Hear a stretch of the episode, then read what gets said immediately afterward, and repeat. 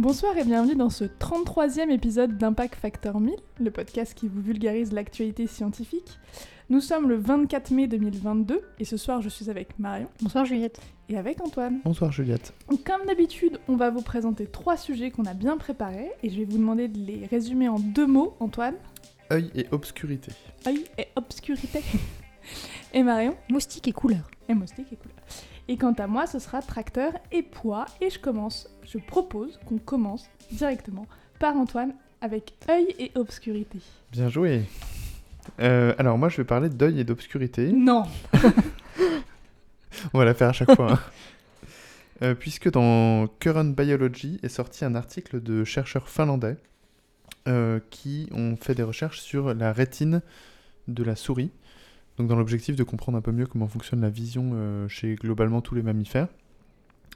Et, euh, Précisément chez la souris, là, en l'occurrence. Voilà, et, et c'est spécialement la, la vision euh, dans l'obscurité. Et, euh, et donc avant de vous expliquer un peu ce qu'ils ont fait, je vais vous rappeler très rapidement ce que, co- comment est captée l'image pa- par l'œil. Euh, donc la lumière rentre par la cornée et le cristallin et est focalisée sur la rétine, où, où en, en gros une image de, de votre, de- du monde qui vous entoure se forme. Et, euh, et la lumière arrive et est captée par des cellules photosensibles qui sont les cônes et les bâtonnets. Alors juste, euh, vraiment là, quand on parle de cellules photosensibles, parce que ça peut rappeler d'autres termes, on parle vraiment de cellules biologiques. Enfin, De- ouais, vraies cellules, terme, ouais. Et ce qui est assez génial, c'est que du coup, dedans, il y a des, euh, il y a vraiment une sorte de, euh, comment on appelle ça, un, pigment, un pigment euh, organique, une, molécule, qui, quand elle est exposée à la lumière, va, par un, moyen chimique, produire un signal électrique, et ça va se transmettre dans toute une série de neurones, dans le nerf optique et jusqu'au cerveau. Et c'est le cerveau ensuite qui interprète l'image. Euh, et donc ces cônes et ces bâtonnets sont euh, déjà euh, spécialisés parce que les cônes permettent la vision des couleurs mais sont assez peu sensibles. En revanche, les bâtonnets sont plus sensibles mais ne permettent de voir que la nuit et produisent un signal en noir et blanc. Il y a pas, euh, par exemple, les, les cônes, en fait, il y a trois types de cônes et ça permet de faire les différentes couleurs euh, primaires, alors que les bâtonnets, il y a un seul type. Je, je suis juste pas sûre que tu l'aies précisé, les cônes et les bâtonnets, ce sont ces cellules photosensibles dont Exactement. tu parlais. de- voilà. Mais c'est deux types différents. Voilà. Euh, et donc, les bâtonnets, c'est- les cellules qui sont intéressantes pour cet article-là. Et elles sont, euh, euh, entre autres, liées à la vision des mouvements et aussi à la vision, ce qu'on appelle la vision scotopique, de, donc la vision dans la nuit. Déjà, ce mot, il est bien. Ouais. Scotopique, on Il est assez stylé. Euh, c'est presque aussi bien que nyctalope. Mais... Ouais. Et, euh, et donc voilà, on, on s'intéresse principalement aux bâtonnets dans cette étude. Et on s'intéresse aussi à d'autres cellules qui sont en dessous de la rétine. Donc là, il faut s'imaginer en gros les cônes et les bâtonnets qui tapissent la rétine au fond de l'œil. Et en dessous des cônes et des bâtonnets, il y a ce qu'on appelle les cellules ganglionnaires de la rétine. Donc moi, j'ai appris plein de trucs en lisant cet article parce que je ne connaissais pas du tout. Euh, et ces cellules ganglionnaires de la rétine, c'est les neurones qui euh, regroupent les signaux qui ont été créés par les photorécepteurs et qui ensuite les envoient euh, au cerveau, en gros. Et donc, c'est des neurones. Et euh, et euh, il y a plusieurs euh, voies de signalisation, donc après ça se complique un peu et j'ai pas tout compris. Je, suis entouré de deux biologistes, donc je suis un peu stressé. Mais en gros, il y a ce que les chercheurs appellent la voie on et la voie off. Et euh, ce, que, disent euh, les chercheurs de cet article, c'est que la voie on est impliquée dans la vision nocturne, et ça, on le sait à, à peu près bien.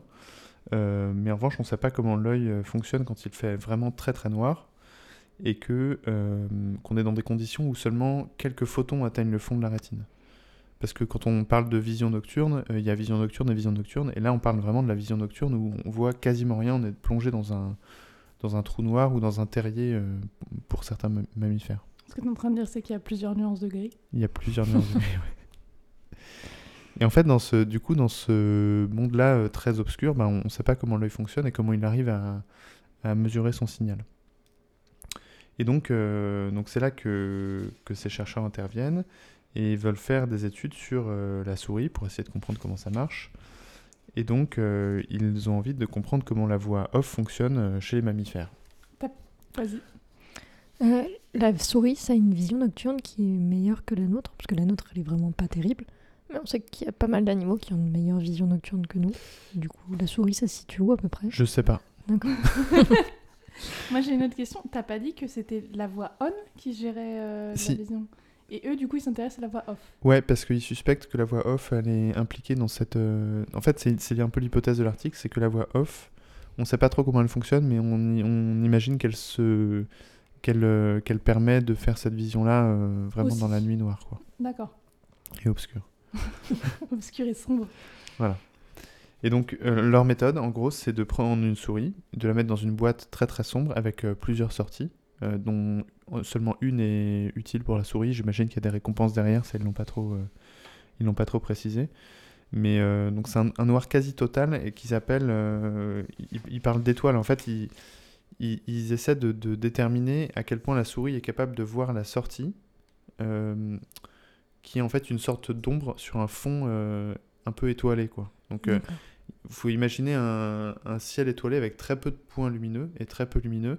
Et devant, on a, un- on a un- quelque chose qui bloque ces, ces étoiles. Et donc, on voit un endroit sombre dans un, dans un ensemble négatif en fait. ponctué de, Ouais. petites, euh, de petits points lumineux. Dans un ensemble un peu moins sombre. Et donc, ce qu'ils veulent évaluer, c'est la capacité euh, de la rétine à être capable de, de voir une ombre comme ça sur un fond très peu lumineux et ponctuel.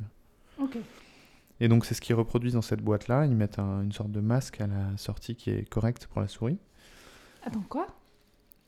Ils mettent un. En fait, Ce que tout- t'appelles un masque. toute la, ouais, toute la boîte, elle, elle, elle produit ce genre de, de fond euh, étoilé un petit peu.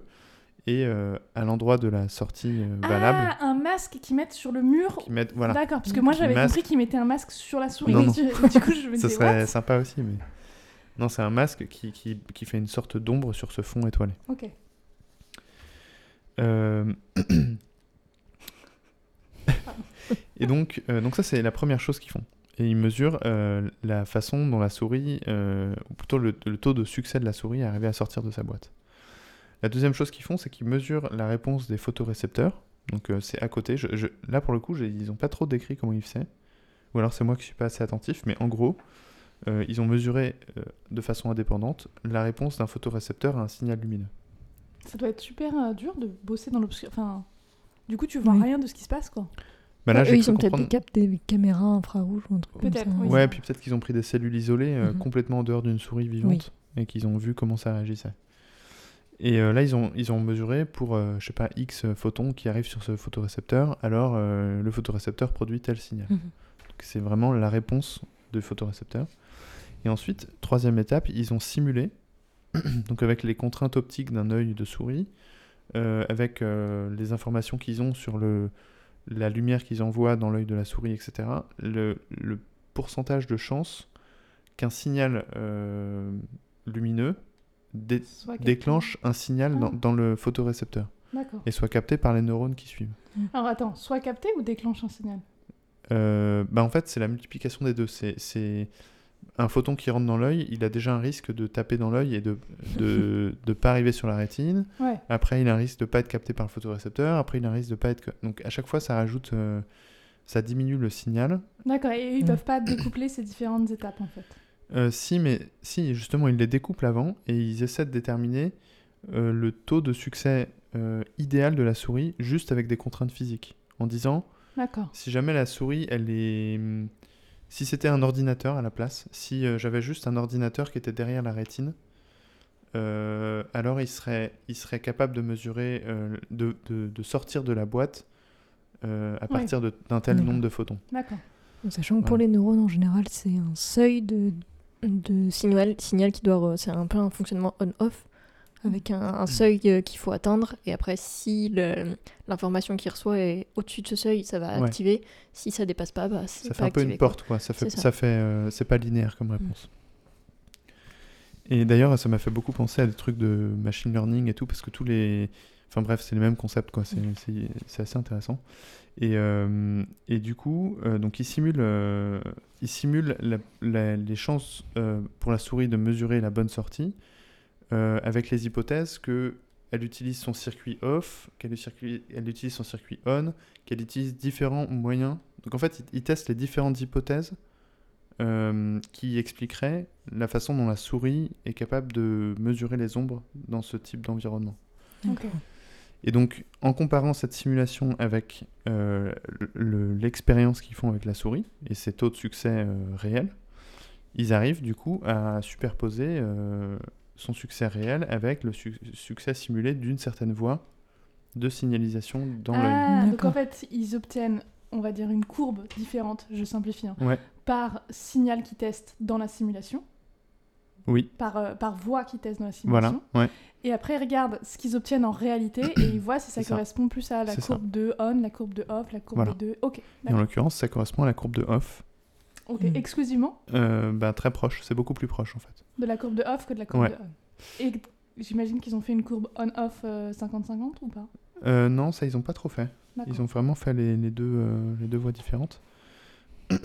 Et euh, en fait, euh, du coup, une des conclusions, c'est que la souris, euh, dès qu'elle est capable physiquement de mesurer euh, d'une manière un peu significative les photons euh, qui arrivent dans son œil, tu vois, à partir d'un certain niveau de lumière extérieure, dès qu'elle est capable de le faire physiquement, alors elle arrive avec un bon taux de succès de, de- de- à trouver l'ombre et donc la sortie.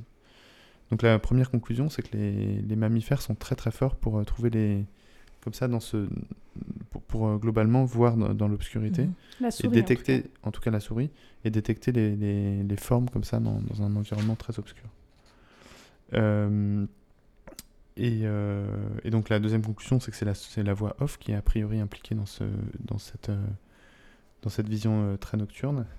Et la troisième conclusion, c'est que, enfin ça c'était plutôt une discussion à la fin, c'est qu'en fait les cellules ganglionnaires, elles, récupèrent le signal de plusieurs photorécepteurs. Et le nombre de photorécepteurs que chaque cellule ganglionnaire récupère. Influe beaucoup sur sa capacité, sur la capacité de l'œil à être sensible à un signal qui arrive. D'accord. Si la cellule ganglionnaire accumule beaucoup de, de bâtonnets, elle, sera- elle aura beaucoup plus de chances de capter un photon qui arrive dans l'œil.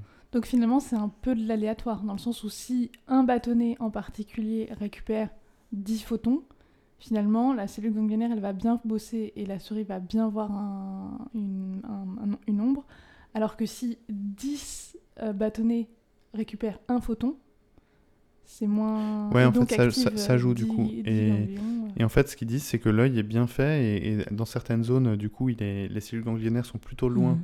et accumulent beaucoup de, photorécepteurs. Et dans certains cas, donc même dans le cas des, des cônes, euh, qui sont faits pour la vision un peu, euh, un peu précise, quoi, euh, et ben les, les cellules ganglionnaires sont très proches. Ils peuvent même avoir un seul photorécepteur à coller et du coup, ça permet d'avoir une vision plus complexe et plus acérée. D'accord. Donc c'était un article, euh, même si j'ai eu du mal parce que c'était de la bio et j'avais, c'était un peu compliqué à comprendre, euh, c'était quand même intéressant sur les conclusions euh, Ok. et les discussions. Eh bien, merci beaucoup. Et je me tourne maintenant vers Marion. Bonsoir. Bonsoir. Qui va nous parler de moustiques et de couleurs? Tout à fait. Et je vais même euh, vous parler de quelque chose qui est très proche d'Antoine, puisqu'on va mettre des petits animaux dans des boîtes pour étudier leur vision. D'accord. Ouf. Voilà. On, a, on a failli avoir le même On a sujet. failli avoir le même sujet, mais pas exactement. Donc effectivement, euh, les beaux jours reviennent, les moustiques aussi. Oui. Et si vous êtes comme moi, vous allez vous faire dévorer. Antoine l'est aussi. Donc heureusement, la plupart du temps, euh, chez nous, en France métropolitaine, euh, ça, ça, ça n'occasionne que des désagréments comme des démangeaisons. Mais il ne faut pas oublier que euh, les moustiques, c'est vecteurs de maladies euh, qui sont assez graves, et euh, notamment le paludisme. Le chiffre du paludisme en 2020, c'est 241 millions de cas et 627 000 morts euh, donc dans le monde. Donc c'est un gros enjeu de santé publique. Et euh, aujourd'hui, on sait que, bah, que si vous êtes comme moi, vous savez que certaines personnes se font plus piquer que d'autres. Et on sait aujourd'hui que les moustiques sont attirés par trois choses euh, en particulier, qui sont la respiration, la transpiration et la température de la peau. Ça faisait très. euh, Oui. Ça faisait très Edouard Cullen pendant un moment. C'est vrai. Et donc l'article que je vais vous présenter là, il détermine un quatrième facteur d'attraction des moustiques. Et donc l'article s'intitule Le déclenchement olfactif des préférences visuelles pour la peau humaine et le spectre visible chez les moustiques. Le déclenchement olfactif. J'ai oublié. Des préférences visuelles pour la peau humaine et le spectre visible chez les moustiques. Ok, ça veut dire que l'odeur peut leur permettre de. Exactement. c'est pas exa- enfin oui, on va- je vais vous montrer. c'est pas exactement une odeur, mais vous allez voir. Donc c'est paru le 4 février dernier dans Nature Communication. Forcément, l'été avec l'été qui approche, on en parle un peu que Ah, maintenant. Ouais. Et donc c'est fait par l'équipe de euh, Diego Alonso San Alberto et de Jeffrey A. Riffle. Alors donc le but de cette étude, c'était de savoir quelle couleur attire les moustiques et comment donc les odeurs en général influent sur cette recherche visuelle. Parce que ce qu'on sait déjà, c'est que les moustiques ils sont at- attirés par le contraste de couleurs. Donc euh, quand vous allez avoir des, des éléments qui vont être en contraste, donc du noir à côté du blanc, ça va attirer les moustiques par exemple. Donc pour cela, ils se sont intéressés à l'espèce Hades aegypti, qui est un cousin du moustique tigre, et lui, il est vecteur notamment de la dengue et de la fièvre jaune. Pas cool. Pas cool. J'allais dire la même chose. Donc pour les étudier, ils ont créé un système qui est assez impressionnant. Euh, donc c'est un système de suivi 3D en temps réel qui se compose d'un tunnel, d'un tunnel long de 2 mètres. Sachez qu'ils le décrivent, donc 2 mètres, c'est 450 longueurs de corps de moustique. Oh. Donc un tunnel long de 2 mètres pour 60 cm de hauteur et de largeur, qui est équipé de 16 caméras et d'un système de filtration de l'air. Donc au sol de ce tunnel, ils ont projeté un damier. Et euh, sur un des côtés du tunnel, ils projettent au sol deux cercles de 3 cm de diamètre, euh, soit, donc un qui va être soit blanc, soit noir, et un qui va être d'une couleur particulière. Ok. Et donc pour chaque expérience, euh, que je vais vous décrire après, ils ont mis 50 femelles, donc les femelles c'est celles qui piquent chez les moustiques, euh, qui sont donc rela- 50 femelles qui sont relâchées dans le tunnel et enregistrées pendant 3 heures. Donc au total, ça euh, toutes ces expériences, ça représente 12 300 individus observés et plus de 1,3 million de trajectoires enregistrées.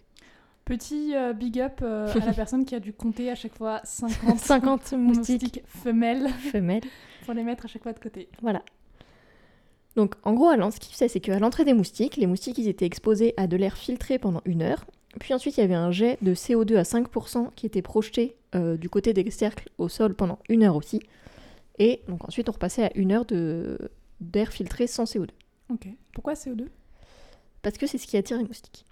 Figure. Ok. Notre respiration, c'est Voilà. lié à notre respiration. C'est lié à la respiration.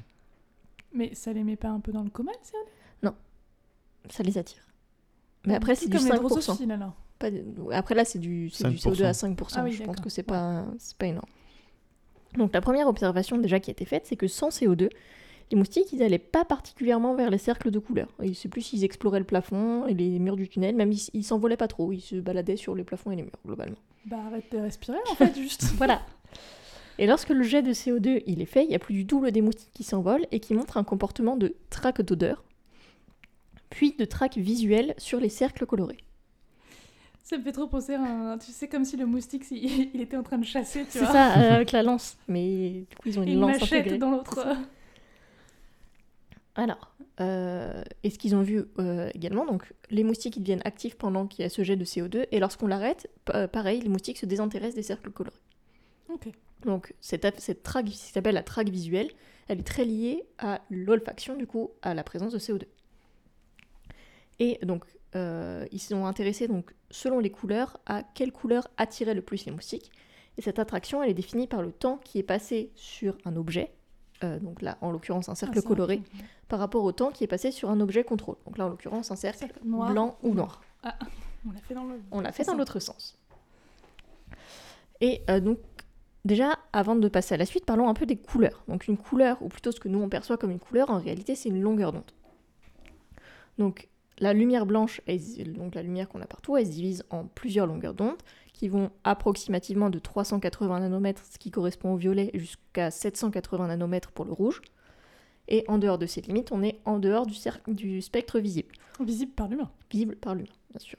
Et donc avec l'ultraviolet en dessous de 380 et l'infrarouge au-dessus de 780.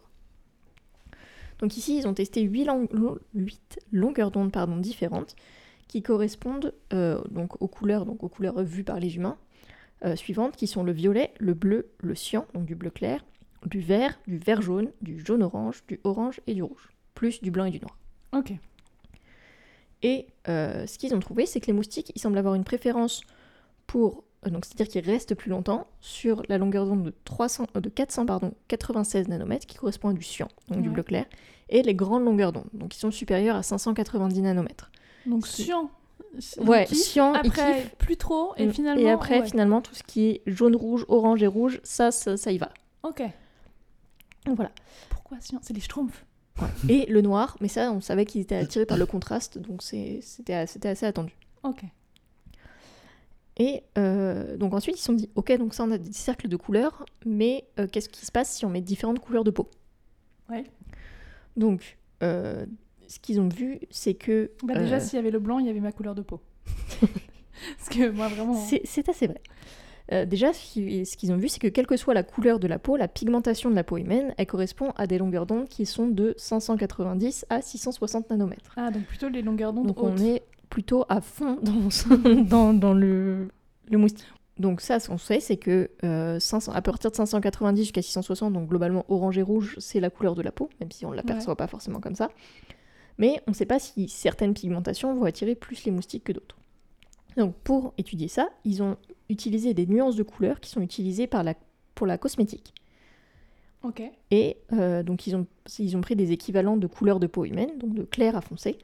Ils en utilisent quatre, dont une qui s'appelle le Veil 45 et qui est présentée comme, je cite, je cite, une nuance déplaisante d'orange, typique des individus utilisant de l'autobronzant bon marché. Donc ça, c'est la nuance Donald Trump. voilà. Et, euh, et voilà. Donc, comme dans les expériences précédentes, les moustiques ils sont plus attirés par les couleurs euh, en présence de CO2, donc les couleurs de peau. Et, mais leur attirance, elle est la même, quelle que soit la couleur de peau. Donc, Ah ouais. pas de racisme chez les moustiques, tout le monde sera piqué de la même manière. Voilà. Et euh, cependant, et ça, ça va être intéressant pour créer des, des stratégies anti-moustiques, on va dire, ils voient qu'ils utilisent, utilisent certains filtres optiques qui vont du coup permettre de filtrer certaines longueurs d'onde. Euh, ça va réduire euh, cette attirance, euh, l'attirance des moustiques. Et ils ont, là je vais pas le développer non plus, ils ont vu que s'ils faisaient des mutations dans les gènes de l'opsine, donc l'opsine c'est une protéine qui est impliquée dans les cellules réceptrices de l'œil, dont Antoine parlait avant, là aussi on perdait cette attirance pour les couleurs. Ok. Et donc, dernière expérience qu'ils ont faite, enfin, c'est pas exactement la dernière, mais euh, pour vérifier avec de la vraie peau humaine sans que des gens se fassent piquer parce que c'est quand même dangereux, ou juste désagréable, euh, ils ont mis des moustiques dans une autre enceinte, plus petite, avec cette fois-ci des vitres, mais complètement isolées. Donc, isolées de la chaleur, isolées du bruit, isolées des odeurs. Et ils ont demandé donc à euh, probablement des chercheurs de mettre devant les vitres soit leurs mains, soit, enfin le dos de leurs mains plus exactement, soit leurs mains dans un gant blanc pour voir si les moustiques étaient attirés par de la vraie peau, de la vraie Ouais. couleur de peau humaine. Et effectivement, ils sont aussi attirés, euh, plus, plus attirés par une main sans gants qu'une main avec gants. Ok. Et euh, enfin, ils ont essayé avec d'autres espèces. Donc, ils sont euh, Anopheles stephensi, qui est un vecteur du paludisme, et euh, Culex quinquefascius, qui est euh, très sympathique aussi, puisque vecteur de fièvre du Nil, d'encéphalite de Saint-Louis et de paludisme aviaire. Ok. Et Que des ils- choses cool. que des choses très cool. Ils voient que ces moustiques-là, ils sont également sensibles aux hautes longueurs d'onde, donc comme celui qu'ils ont étudié avant. Mais en revanche, ils ne sont pas particulièrement réceptifs au cyan, puisque le premier est plus réceptif pour le violet et l'autre plutôt pour le cyan vert. Ok. Donc grande longueur d'onde, plus chacun sa petite préférence de couleur. Parce que moi, j'allais dire, euh, du coup, éviter de porter du cyan et s- partez plutôt sur du vert, mais en fait, Mais en fait, euh, non. Mais en fait, non. Après, ça dépend de la maladie que vous voulez avoir. Voilà. Donc en conclusion, les, les moustiques sont en général attirés par des couleurs sombres. Et, euh, et voilà. Et fun fact qui mettait dans la discussion, c'est qu'en 1902, ça, ça fait assez longtemps qu'on a remarqué qu'ils étaient peut-être euh, attirés plus donc par le contraste et par les couleurs sombres. En 1902, euh, c'est ce qui a poussé l'US Military à changer ses t-shirts de bleu foncé à bleu clair pour, et à porter des vêtements kaki pour éviter que, justement que les soldats se fassent trop piquer par les moustiques. D'accord. Voilà, Les soldats plus forts que l'ennemi. Voilà les soldats plus forts que l'ennemi. Et, Est-ce qu'ils euh, parlent des, des longueurs d'onde euh, qu'on voit pas? L'infrarouge ou... Ça, ils en parlent pas, ils ont que euh, travaillé sur des longueurs d'onde dans le visible. Parce que je m'attendais à ce qu'ils soient attirés par la par l'infrarouge, vu que Mhm. c'est ce qui, Oui, c'est vrai. c'est ce, ce vrai. qui est émis de la quand on a chaleur, chaud. ouais. quoi. C'est vrai. Non, bah là, ils ont pas du tout regardé ça. Ok. Et si j'ai un peu de temps, euh, j'ai un petit jeu pour vous, puisque euh, il y a eu pas mal d'articles là-dessus, et donc j'ai des articles de la presse euh, classique et de la presse scientifique. Ah, la différence de titre. Voilà. Je pense que vous pourrez euh, savoir qui est quoi. Donc j'en ai en anglais, j'en ai en français, je les ai tous traduits. Alors j'ai euh, les moustiques sont aussi attirés vers les sont aussi attirés vers les humains par la couleur.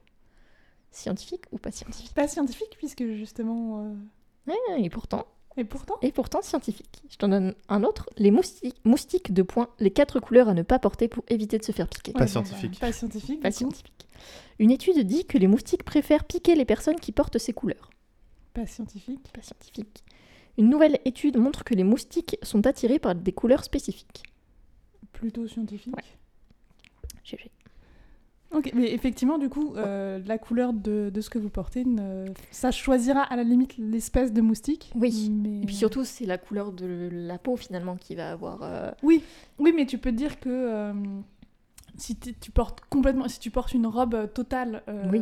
cyan, t'es peut-être plus dans la merde que. Peut-être. Déjà, si tu respires Et qu'en plus tu et respires, qu'en plus tu, en plus, tu as tu l'audacité de respirer, euh, c'est la merde. En revanche, ça pourrait être euh, pas mal pour faire des, des- vraiment des pièges hyper, hyper efficaces. C'est ça, c'est qu'il disait que ça pourrait Ah oui. servir aussi pour faire des pièges en sachant quel type de couleur mettre sur les pièges en fait. Tout Tu mets un petit peu de serait- CO2 en plus Voilà. pour leur faire, leur faire Ce plaisir. qui serait parfait, c'est que genre les moustiques tigres euh, infectés par le paludisme, ils aient une préférence pour du coup plutôt le violet. Tu sais, genre ça, Oui. ça y a un effet sur leur préférence lumineuse et comme ça, Mhm. bim, tu chopes. euh.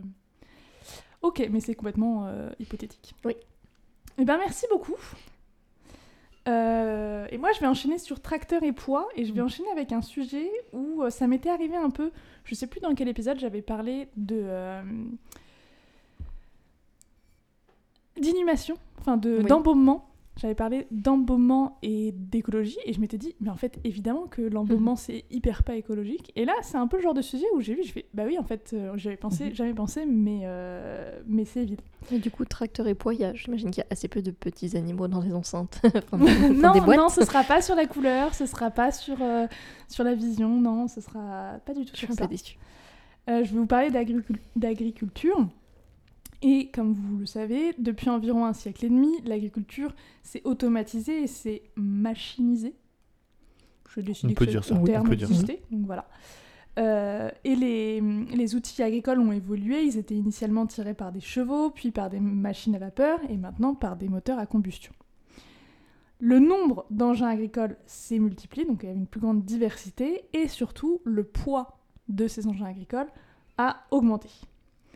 Pour vous donner un peu des chiffres, euh, le poids moyen d'une moissonneuse-batteuse en 1958, on est sûr.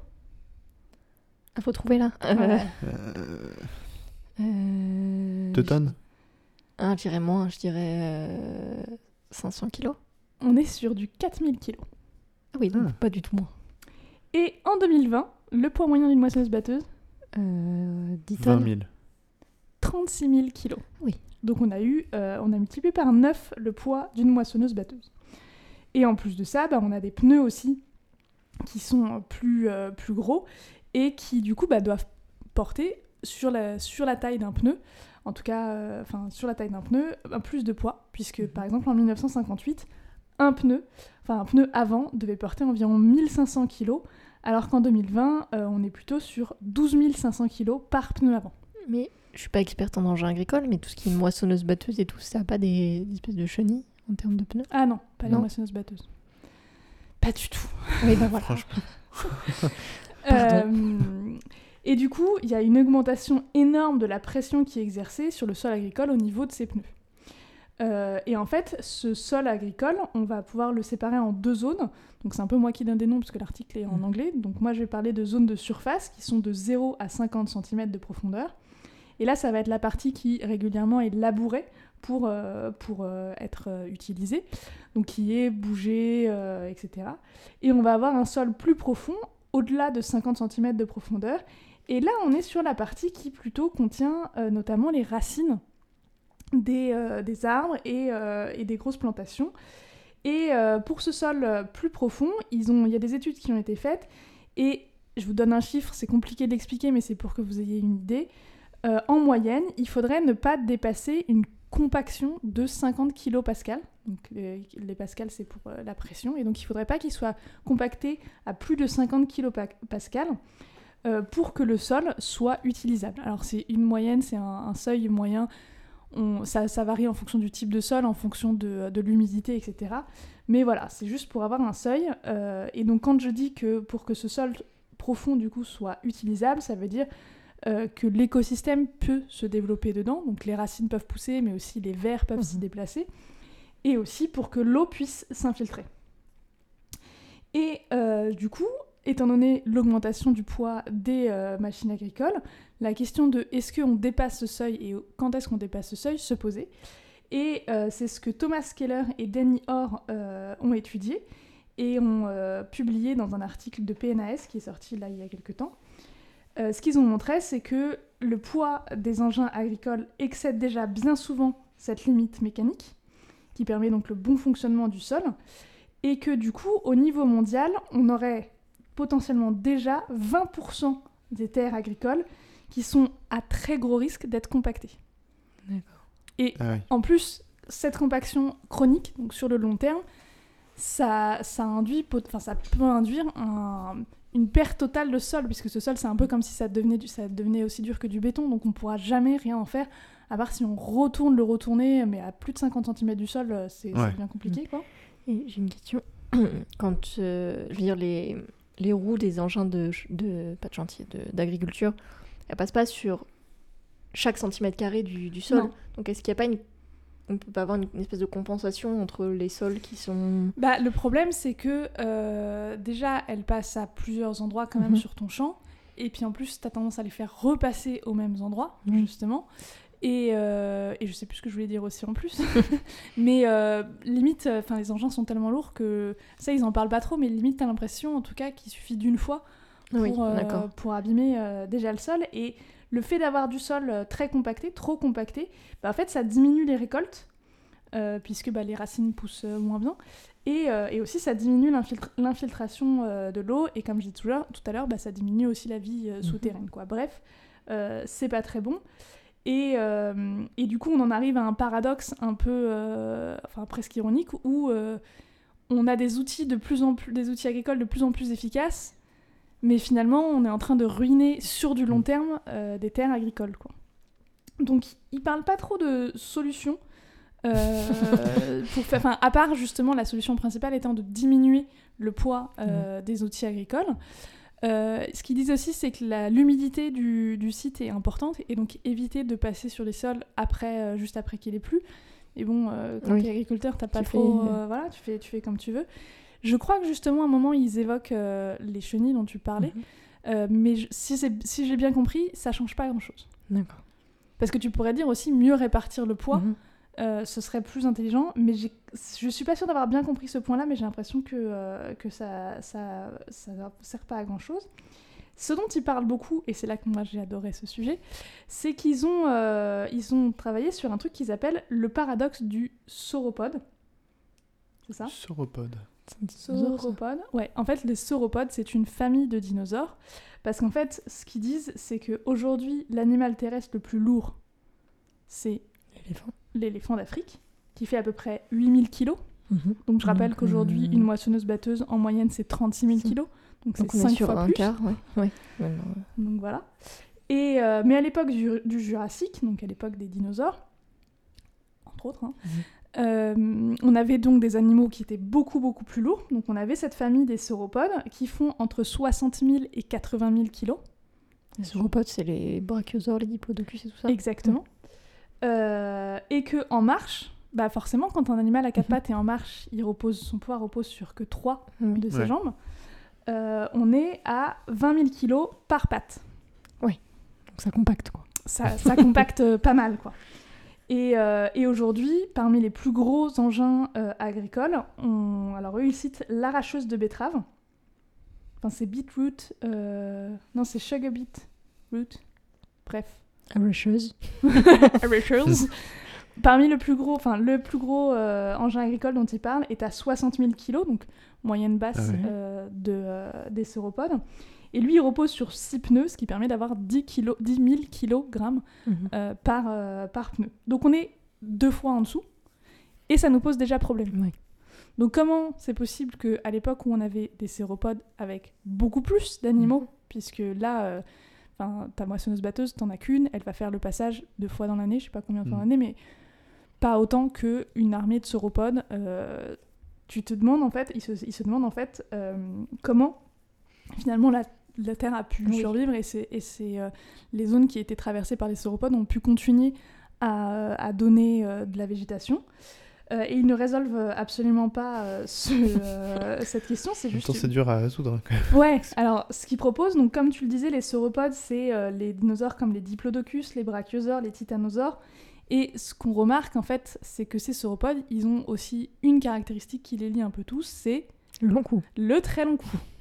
Et que effectivement, euh, peut-être que grâce au très long cou, ils n'avaient pas à s'approcher proche de, euh, des végétaux qu'ils consommaient. Et donc finalement, ils induisaient pas de compaction au niveau des zones euh, où ils se nourrissaient.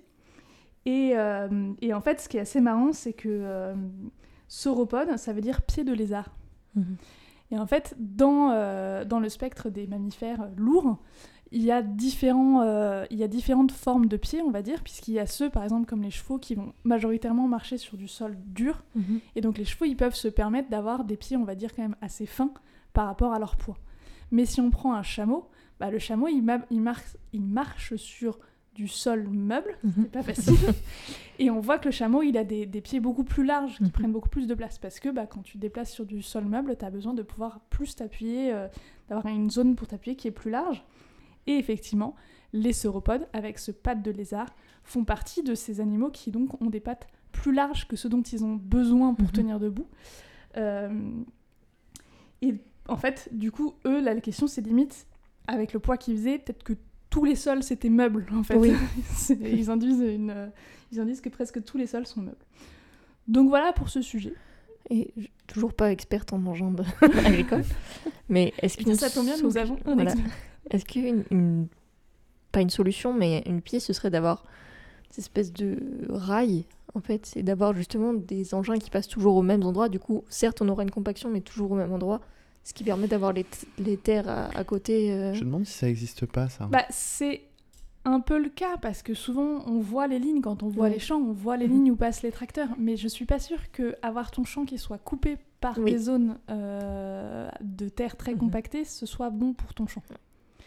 Et après, euh, je pense que effectivement, euh, la meilleure manière, ce serait de- d'avoir des, des engins plus légers, en tout cas de pas Oui. continuer à aller vers l'augmentation Mhm. du poids des engins.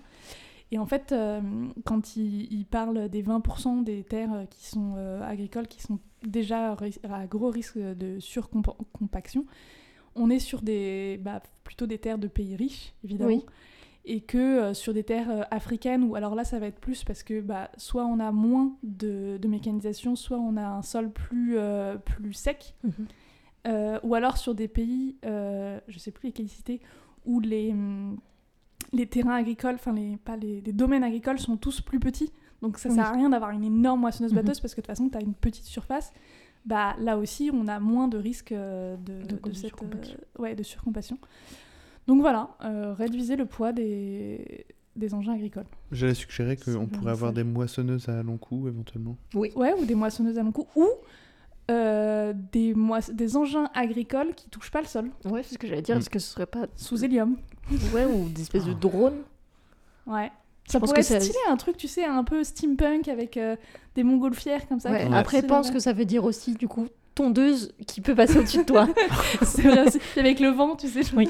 Bon, on aimait bien le stagiaire, mais dommage. Donc voilà. Mais euh, moi, je me demande si on aime bien marcher, qu'on n'est pas trop lourd Mhm. et qu'on a envie de sortir, mais qu'on aime aussi bien la science. Qu'est-ce qu'on peut faire, euh, Marion? Bonsoir. Bonsoir. Alors, comme toujours, je peux vous proposer quatre choses. La première, c'est un atelier qui a lieu tous les mardis jusqu'au 30 août, qui s'appelle le savoir-faire des jardiniers. Donc, si vous aimez bien jardiner, le Jardin des Plantes vous propose donc des ateliers avec les, ard- les jardiniers du Jardin des Plantes à Paris. Conduite d'engin agricole. Conduite en champ agricole. Donc là, en fait, il y a plein d'ateliers qui sont donc de jardinage avec euh, donc euh, plein de thèmes qui, qui sont accessibles à partir de 7, 10 ou 12 ans selon les thèmes. Et ça va aller de euh, comment rempoter une plante jusqu'à comment créer des, des, des- des roses, euh, des croisements de Ah ouais, roses. trop bien. Où il y a certains, certains c'est plus euh, sur l'histoire de certaines espèces florales ou de certaines techniques de jardinage. Donc, si ça vous intéresse, allez-y, il y a tout le programme en plus que je vous mettrai dans les, dans les liens. Ensuite, si vous aimez bien les courts-métrages scientifiques, je peux vous proposer le Festifilm, qui est J'aime un- bien comme c'est hyper spécifique Oui. comme, comme goût. Moi, j'aime bien les courts-métrages. Attends, parce que ça scientifiques. devient encore plus spécifique, puisque c'est le festival du court-métrage scientifique, qui est à destination des établissements français à l'étranger, donc de la petite section à la terminale. Ah oui, Ah c'est ouais. vraiment une niche de. C'est une niche de, de loisirs. Donc, euh, la remise des prix, elle se fait le 3 juin, mais vous, sur le site, vous pouvez aller voir tous les courts-métrages qui sont proposés donc, par tous les étudiants euh, qui, se, qui se sont En présentés. court-métrage scientifique En- à destination des petits euh, dans les pays autres que la France, Voilà. mais depuis la France. C'est ça. Non, mais en, du coup, en lycée français, enfin, en établissement français à l'étranger. D'accord. Donc c'est assez spécifique, mais euh, je pense que ça peut être intéressant. J'en ai regardé quelques-uns, c'était pas mal.